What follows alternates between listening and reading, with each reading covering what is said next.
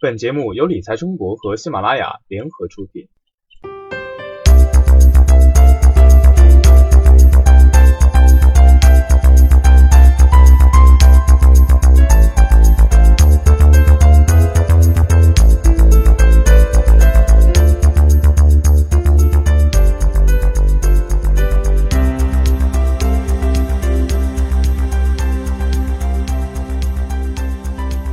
Hello，听众朋友，大家好，欢迎收听本期的理财中国，我是你们的老朋友晨曦。今天呢，咱们就来讨论一下普通的中国股民为什么难发财呢？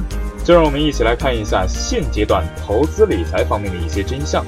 不过啊，这些规律对于不同的人发挥不同的作用。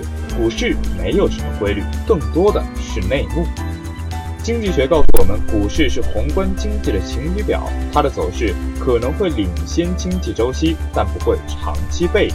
但中国股市很少跟宏观经济同步，这个市场常常让经济学家们满地找牙。政策市的特点就是如此，管理层基本上不会明确号召大家买股票、卖股票，但总有一些机构先知先觉，该买入的时候人家比你知道的早，出力好的时候人家也比你知道的早。该撤退时也是如此。还有一种啊，就是越专业越容易亏钱。我呀有这么一个朋友，智商非常高，熟悉财务知识，长期通过研究上市公司的报表，致力于价值投资。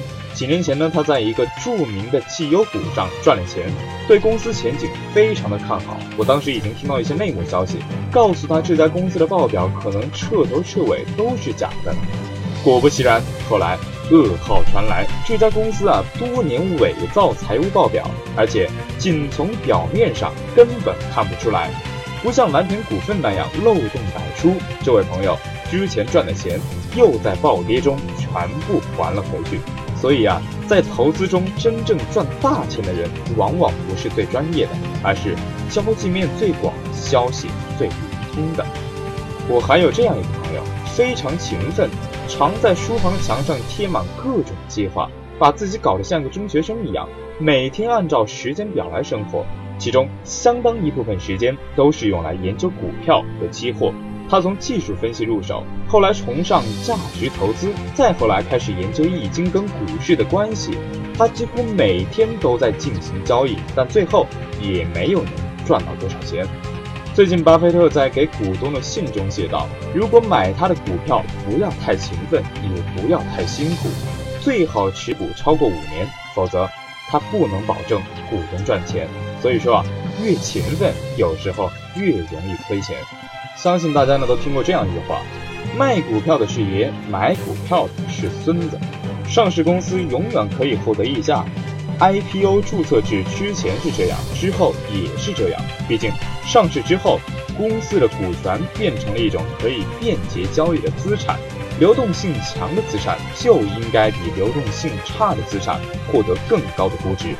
所以，有本领创业发行股票的才是真正的财富英雄，享受更高倍数的溢价。投资他、帮助他上市的那帮人是次一等的英雄，享受次一等溢价。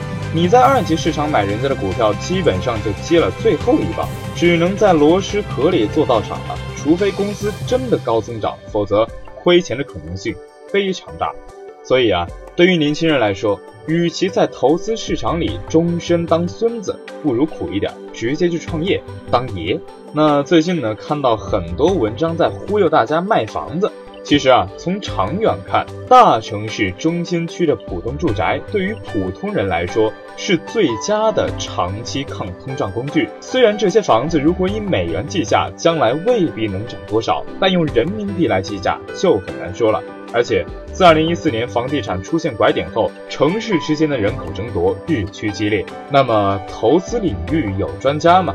可以说有，也可以说没有。那些厉害人物，比如巴菲特，他真正厉害在哪儿呢？首先，他生活在一个规范的市场经济国家，在一个规范的股市里混。